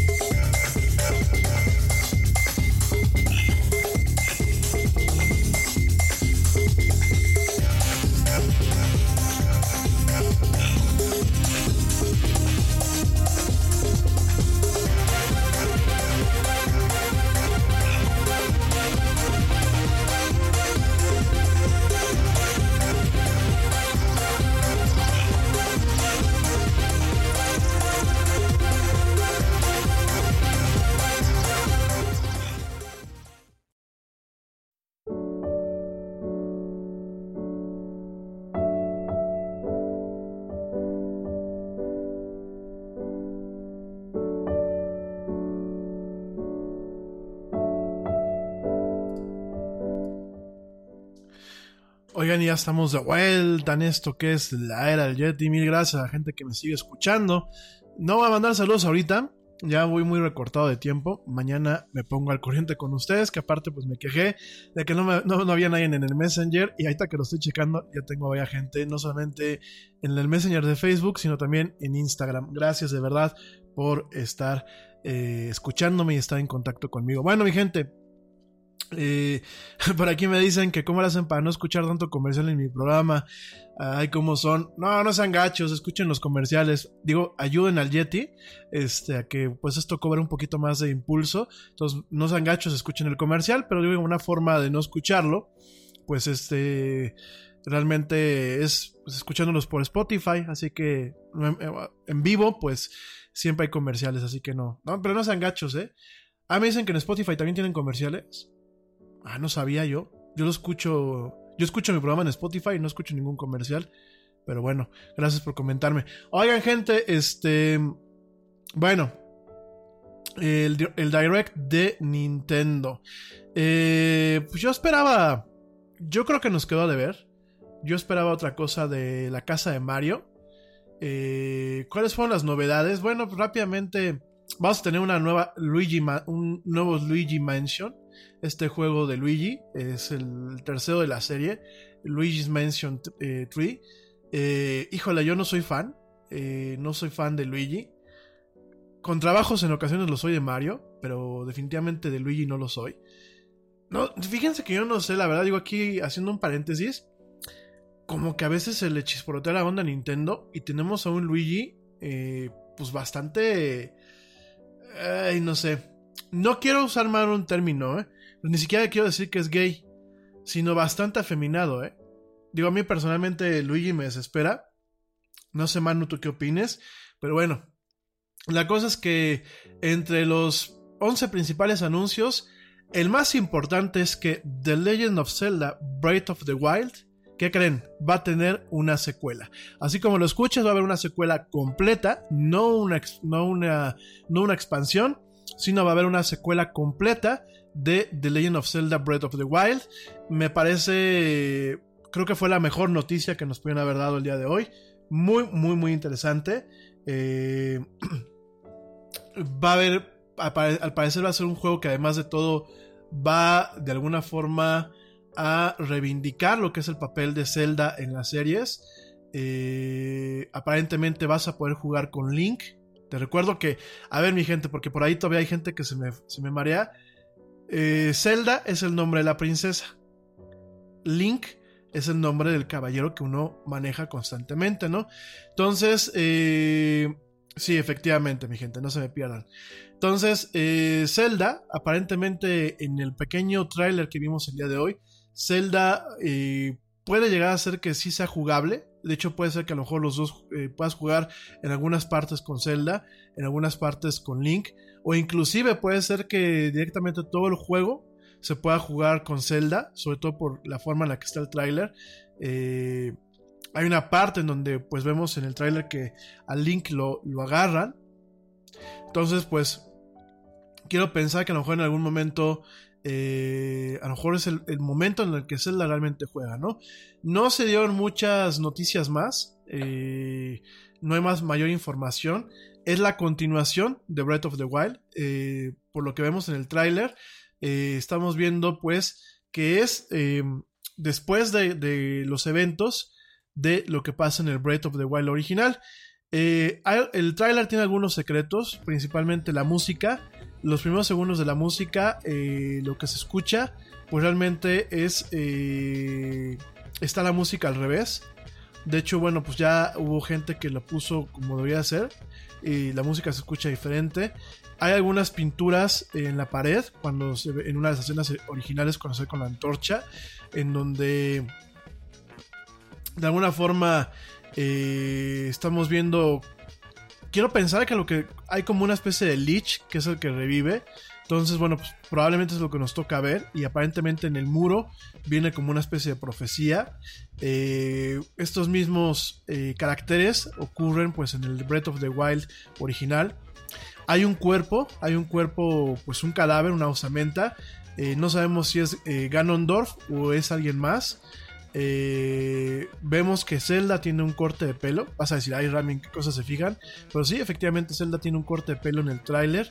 Esto puede representar que a lo mejor, efectivamente, eh, Zelda sea el personaje que tú vas a dirigir en el juego. Aparentemente, bueno, lo que te comentaba, a Link, aquí viendo las, imágenes y todo, aparentemente a Link lo, secuestran o se lo llevan. Y eh, bueno, no tenemos fecha tentativa, de verdad que el tráiler vale la pena verlo. No tenemos fecha tentativa. Probablemente pues el año que viene veamos este juego para la Nintendo Switch. Eh, de antemano, bueno, pues eh, sí eh, levanta mucho las expectativas. Sobre todo porque hay que recordar que Legend of Zelda Breath of the Wild, pues de alguna forma es como... Me atrevo a pensar que es el killer app o es el must have para tener pues una Nintendo Switch. En, de mi muy humilde opinión lo, pienso, ¿no? Entonces, bueno, pues es un tema interesante. Qué bueno que pues, nos toca ver esto por parte de lo que es eh, eh, Nintendo. Ojalá tuviésemos más detalles, pero bueno, por lo menos ya se sabe que hay un nuevo Breath of the Wild en desarrollo. La otra parte es que el Animal Crossing New Horizons, esta franquicia tan adorable de muñequitos y que es como si fuera una especie entre Pokémon y una especie entre eh, Farmville y, una especie entre pues eh, muy curiosa con eh, de videojuegos en donde pues tú tienes a tu muñequito tu avatar en una isla en donde pues tienes tu casa lo mandas a trabajar tienes tu jardín tienes tus cosas. Bueno pues Animal Crossing New Horizons eh, que pues es, la siguiente la siguiente versión en esta franquicia que ya lleva varios juegos se pensaba que iba eh, a llegar este año.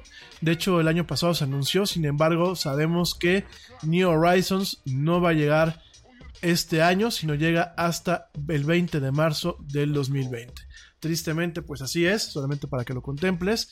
Eh, por otro lado, eh, tuvimos dos caracteres más revelados para lo que es Smash Bros. Ultimate. En uno, eh, uno de los personajes que va a llegar a esta franquicia, este Brawler, es el héroe de Dragon Quest.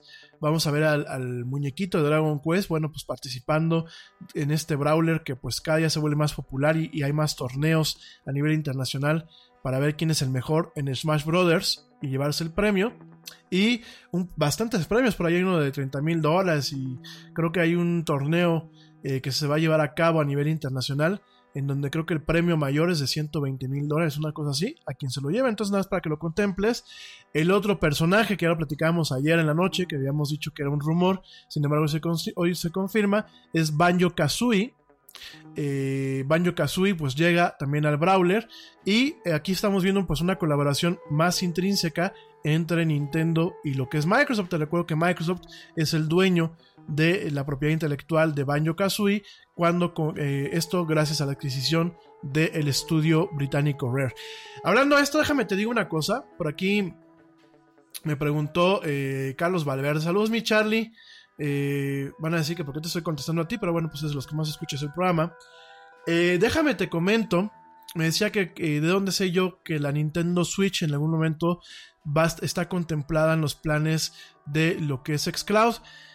Miren, eh, Nintendo hace, que ya Microsoft hace unos meses, en unos dos eventos, mostró una suite de herramientas para desarrollo.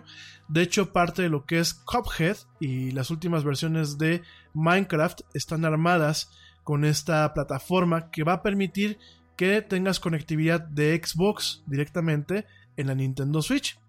¿Qué clase de conectividad? Que pues, por ejemplo, si yo empiezo a jugar Cuphead, en algún momento todo mi avance en Cuphead en la Nintendo Switch se replique cuando yo llegue a mi casa a jugarlo en la consola o juegue, en, la computadora, ¿no? Aquí la cuestión, y esto lo platico hasta donde puedo platicarlo, porque eh, hay ciertas restricciones para hablar de estos temas. Eh, hay una suite dentro de lo que es este kit de desarrollo y de estas herramientas de desarrollo y de este middleware, hay una suite eh, que eh, en teoría va a permitir que tú puedas hacer streaming de un videojuego de la Xbox directamente a la Nintendo Switch. En parte de esta especificación ya viene el mapeo de lo que son los controles de la Nintendo Switch, que es esto que si yo empiezo a jugar, por ejemplo, Vamos a pensar, Halo. Empiezo a jugar Halo y ya tengo un mapeo en mi control de Xbox. Pero cuando yo hago el streaming a la Nintendo Switch, cambian los controles. Eh, ya existe, eh, de forma muy preliminar, ya existe lo que es todo este mapping, en donde pues ya se sabe qué botones de la Nintendo Switch van a, a poder replicar el funcionamiento del control de la Xbox directamente cuando están en modo de streaming ya hay, hay una serie de librerías que eh, permiten optimizar eh, el input de, este de los controles, de los eh, Joy-Cons de la Nintendo Switch, directamente en modo inalámbrico cuando se está haciendo streaming de un juego de la, de la Xbox. y obviamente también se tienen ahí algunas librerías especializadas para el streaming en cuando está en modo consola. Em, por ahí me parece, y no quiero dar más detalles, por ahí me parece que inclusive hay una librería que permite hacer eh, el cambio, cambio de resolución eh, directamente desde el servidor, desde, desde, la nube, desde el xCloud, cuando tú tienes eh, la Nintendo Switch en modo consola, en vez de que tú bajes el stream en 1080p, en, alta, en, alta, en alta definición, y que consumas datos, cuando no lo tienes la necesidad porque no estás conectado a una televisión, si estás utilizando la pantalla de Nintendo Switch que es de menor resolución, automáticamente la librería hace el ajuste desde el servidor y se manda un stream optimizado, no solamente para la resolución de la Nintendo Switch, sino eh, no solamente a nivel técnico, que se manda a 720, sino se manda eh, doblemente optimizado para que la imagen sea más nítida a pesar de la compresión y de la, de la caída en resolución a la Nintendo Switch.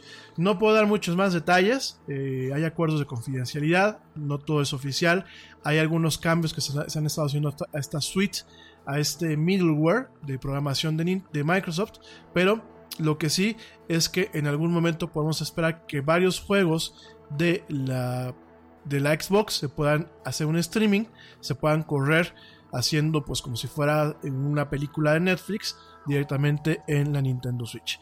Bueno, regresando a, los comentarios o a los lanzamientos del día de hoy de eh, Nintendo Direct, encontramos también que eh, se está anunciando The Witcher 3 Wild Hunt en la Nintendo Switch. No se sabe cuándo va a llegar. Sin embargo, pues pensamos que va a correr bien. Sobre todo, pues que el port que fue de Skyrim corrió bastante bien y de hecho está bastante decente. La cuestión es que The Witcher 3 Wild Hunt Complete Edition va a estar disponible en alguna parte de este año para la Nintendo Switch. También nos, vamos a encontrar con lo que es eh, el remake de Link's Awakening. No sé si ustedes lo llegaron a jugar en la Game Boy. Eh, en la Game Boy y creo que para la Nintendo 3DS está la versión de la Game Boy. Es este juego, este Zelda que salió exclusivamente para la Game Boy que se llama Link's Awakening, en donde Link eh, de pronto amanece en una, bueno, iba en un barco naufraga y despierta en una isla en donde tiene que eh, despertar a, un ente que vive en un huevo para eh, poder salir de la isla, ¿no? Este, este juego ya es muy viejo, es del noventa y tantos, sin embargo, eh, hay un remake, hay un remake en 3D a color para la Nintendo Switch, ya tenemos una fecha, ya tiene una, fecha de lanzamiento que es el 20 de septiembre del 2019, en donde además de todo lo que es el juego original, eh, va a haber un editor de mapas en donde, bueno, los jugadores vamos a poder crear nuestros propios calabozos y nuestros propios mapas para compartirlos y que la gente pueda eh, bajarlos y, jugarlos como si fuera el Super, Super Mario Maker eh, que ya se ha vuelto muy popular en la consola, ¿no? Entonces, bueno, Zelda Link's Awakening llega el 20 de septiembre del 2019, ¿no? No solamente es el único juego que llega este año, también llega otro juego que se llama Cadence of Hyrule, que bueno, pues es como una aventura estratégica eh, en donde tú vas a llevar a Link, pero va a ser por turnos y esto de acuerdo a lo que es la música. Tú tienes un ritmo y vas a poder mover a Link o hacer eh, ataques o hechizos de acuerdo a la música que tengas en cada escenario, ¿no? Ese juego eh, llega justamente el jueves 13 de junio. O sea, ya el próximo jueves va a estar disponible este pequeño juego del cual ya platicaremos mañana o el jueves, ¿no? El otro juego, bueno, pues que llega, te lo acabo de comentar, es el Luigi's Mansion. Luigi's Mansion 3, con un nuevo personaje que se llama Luigi, que pues es como un pegajoso el de los cazafantasmas, pero con la forma de Luigi, en donde vas a poder eh, manejar a los dos personajes, tanto a Luigi como a este Luigi, este, o Luigi gelatinoso, para resolver algunas rompecabezas de este juego en esta mansión, ¿no? Eh, inclusive, bueno, vas a poder eh, jugar con dos jugadores al mismo tiempo, en donde uno de los jugadores va a controlar a Guigi.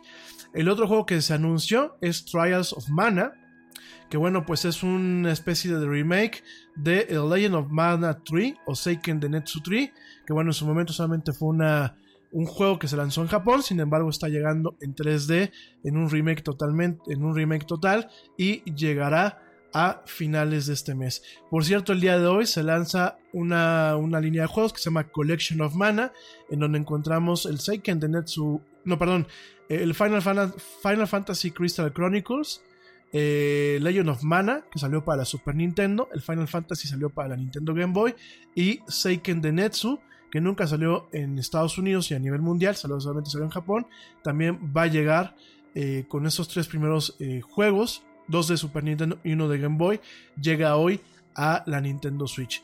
También llega The Dark Crystal, un juego de estrategia y de tácticas que va a coincidir con la precuela de esta película tan icónica donde salió el fallecido David Bowie, que se llamaba The Dark Crystal. Y bueno, va a salir una serie en Netflix que eh, va a ir acompañada de este juego, donde se llama The Dark Crystal Age of Resistance Tactics, ¿no? Que es pues un juego como el Final Fantasy Tactics, en donde se utiliza una versión isométrica. Se utilizan muñequitos que van por turnos y todo es un tema de táctica y estrategia, ¿no? Esta serie que se llama Dark, Dark Crystal, vamos a platicarla eh, en su momento, es una serie que se va a lanzar. Eh, esta serie originalmente, esta película originalmente de donde eh, emana la serie, fue creada por Jim Henson, de hecho salen algunos mopeds, obviamente dentro de este contexto, y uno de los personajes principales era David Bowie. Este, Labyrinth, ¿verdad, mi querido Manu? Gracias.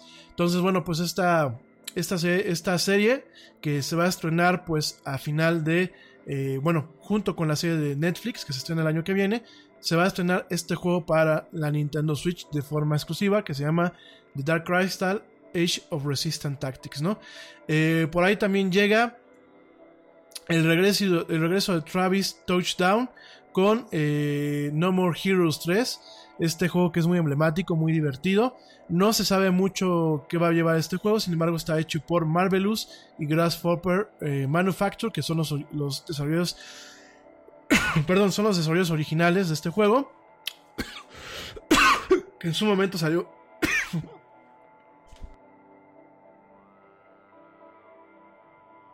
Ay, perdón, me dio tos. Este. Ya tomé mi agua, pero ya me la acabé. Bueno, eh, llega este No More Heroes, que bueno, No More Heroes hizo su nombre principalmente en la Nintendo Wii y en la Wii U. También salió en su momento en la Xbox. Pero bueno, ahora está llegando No More Heroes 3. No se dieron más detalles. Sin embargo, bueno, Travis Touchdown es un personaje muy emblemático que bueno, este año tuvo un spin-off con un juego que se llama Travis Strikes Again. Eh, muy simpático el juego. Y bueno, pues anuncia que va a llegar este juego, No More Heroes 3. No More Heroes 3.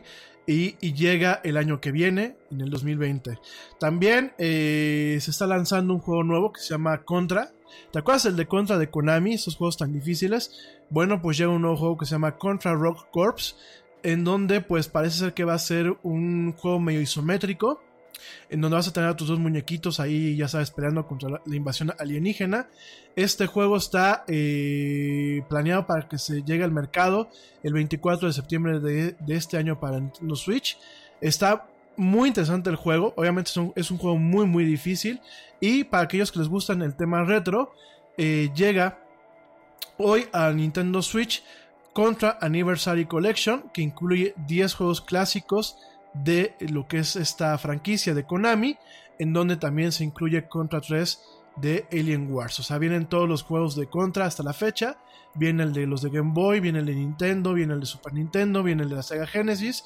Y bueno, realmente, eh, pues creo que es interesante. No vi cuánto cuestan. Muchos juegos hoy tienen descuento en la eStore de la Nintendo Switch. Aunque aquí en México ya sabemos que no son descuentos significativos, pero bueno, eso fue lo, lo principal que anunció y que presentó el día de hoy Nintendo en este evento. ¿Qué fue lo que no, vimos hoy? Bueno, no vimos la presunta consola, eh, bueno, la, presunta versión nueva de la Nintendo Switch. Por ahí eh, se rumoreaba que este año se va a lanzar una consola, una Nintendo Switch mucho más económica. Eh, aparentemente no va a ser Transformer como la, consola que actualmente está en el mercado. Eh, por ahí también se plantea que el año que viene se lanza una consola un poco más poderosa eh, dentro de lo que es la familia Switch. Pues no se, no se, no se platicó nada. ¿Qué, juego, ¿Qué juegos no nos tocó ver en lo que va del E3 al día de hoy? Eh, bueno, pues directamente Beyond Good, and Evil 2 no se vio en, este, en este evento. Desde el año pasado se anunció que iba a ser pues un tema como medio multijugador por parte de Ubisoft. No se vio este juego. Eh, no se anunció ni mucho menos. Bayonetta 3, eh, no se supone nada. El año pasado se anunció en el 2017 eh, para Nintendo Switch. Sin embargo, no se anunció nada sobre Bayonetta 3. juegos para, para, para Sony no se anunciaron más que los de Square Enix. No se anunció definitivamente uno de los juegos que extrañamos y que lo platico ahorita que estamos hablando de Nintendo. Definitivamente Metroid Prime 4, que se anunció el año pasado eh, con un logotipo que se estaba pues de alguna forma trabajando en hacer este juego por parte de el desarrollador original que fue Retro Studios, pues directamente no se presentó en este E3. De hecho, al respecto, Shinya Takahashi, el eh, pues administrador ejecutivo eh, de proyectos en Nintendo, comentó, comentó que el desarrollo en cuanto, bueno, el progreso en cuanto al desarrollo de este juego no ha alcanzado los estándares que se buscan en una secuela para lo que son Metroid Prime y que por eso no se estaba mostrando nada en esta, en esta, en esta presentación de Elitri. Entonces, bueno, habrá que ver, habrá que ver qué se va a mostrar. Eh, el año que viene. Ah, se quedan bastantes juegos pendientes en el caso de Nintendo. Eh, por ahí hay rumores de que Battletoads va a llegar a la Nintendo y al igual que la línea de Banjo Kazooie eh, para lo que es este, la Nintendo Switch, ya lo platicaremos. Y bueno, se me quedaban pendientes hoy, queridos amigos, dos cosas del lanzamiento de, bueno, de las presentaciones de Xbox. Se me quedó pendiente platicarles de el Control Elite y se me, se me quedó pendiente platicarles de Minecraft, ya lo hacemos. Definitivamente se me quedó pendiente platicarles también de todo lo que es eh, Square Enix, todo lo que se lanzó el día de hoy. Solamente te adelanto que, por supuesto, se presentó, perdón, no, no el día de hoy, ayer se presentó lo que es el Final Fantasy VII Remake, en donde, bueno, pues este, eh, vemos eh, un tráiler muy interesante con este remake de este juego tan clásico de los Final Fantasies. Eh, es un juego que no va a venir de forma episódica. Una vez que lo compres, todo va a venir aparentemente en el mismo, en el mismo paquete. De acuerdo a los desarrolladores, vienen en dos discos, en dos Blu-rays. Fíjense nada más, Final Fantasy VII original eh, requirió varios discos. En este caso van a ser dos Blu-rays los que contienen toda la información de este juego. Eh, por lo que nos platican, todo lo que es Midgar, que es la ciudad este, de Final Fantasy VII, eh, va a venir prácticamente contenida en un, en un Blu-ray. bueno, ya platicaremos de este juego mañana, pero bueno, fueron de las cosas que se lanzaron. Tristemente, pues no se anunció para la Xbox, sencillamente se anunció para lo que es eh, la Nintendo, eh, perdón, la PlayStation 4. Ojalá que en algún momento Square Enix recapacite, también lo lance para la, para la Xbox. También se anunció un juego, un juego de rol, un RPG que se llama, bueno, de RPG de acción que se llama Marvel's Avengers, que bueno, parte eh, posteriormente de los hechos del universo cinemático de Marvel. Eh, de hecho, bueno, pues ya podemos ver a un Capitán América, a un Iron Man, a una, eh, eh, ¿cómo se llama? Una Black Widow, diferentes personajes. Pinta bastante interesante, ya mañana lo platicamos. Pero sí, Square Enix está lanzando con su colaboración con Disney, está lanzando un juego que se llama Marvel's Avengers. También, además del el remake de Final Fantasy VII, se está lanzando un juego que se llama Outrider, que es un juego de acción y sci-fi bastante interesante.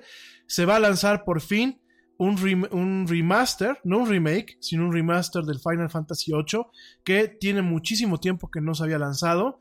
Ya de mañana te platico por qué no se había podido lanzar, pero se habían lanzado todos los Final Fantasies a diferentes plataformas.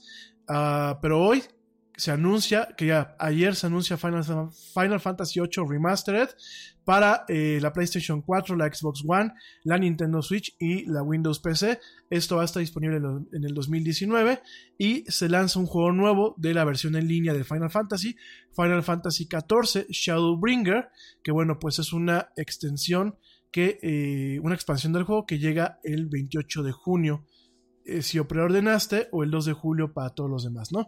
Ya me platico un poquito más de calma con todo esto. Eh, Square Enix sigue lanzando juegos principalmente para, para la PlayStation 4, ojalá que eso cambie. Pero bueno, ya mañana platicamos de todo ese tipo de cosas en una misión más de la era del Yeti. En fin, mil gracias. Te agradezco que me hayas acompañado en vivo hasta este punto. Si lo hiciste en diferido, también mil gracias. Te deseo que tengas una excelente noche, un buen día o una muy buena tarde, dependiendo desde dónde y cómo me hayas escuchado. Gracias por escucharme. Pórtense mal, cuídense bien, pasen un buen buen día o una muy buena noche. Mañana nos escuchamos en esto que es la del Yeti. Yo soy Rami Loaiza, te espero mañana 7 pm, hora central de la Ciudad de México. O bien te espero en diferido a través de Spotify, iHeartRadio, TuneIn, Stitcher y las tiendas de podcast de Google Play y de iTunes. Gracias. Y como dice el tío Yeti, vámonos. ¿Por qué? Pues porque mañana, porque ya nos vieron. Mañana nos escuchamos. Gracias. Y también porque el Yeti ya se está muriendo aquí de calor.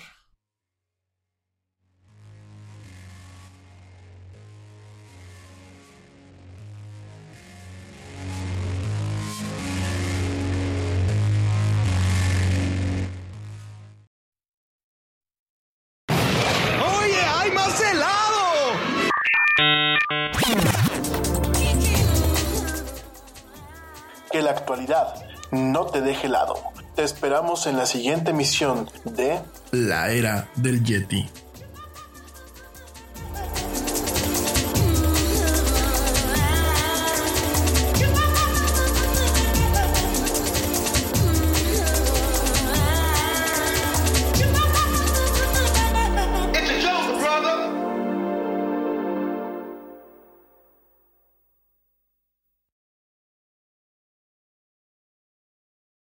The thing about the Home and Auto Bundle from Progressive is that by now you've heard a lot of ads about the Home and Auto Bundle from Progressive. We don't even need the words the Home and Auto Bundle anymore to tell you that you could save big with the ring-tailed lemur from Progressive, or that every hot peach cobbler comes with round-the-clock service and protection. And that's the thing about the goat with magic powers. You've heard a lot of ads about the sushi in Vancouver.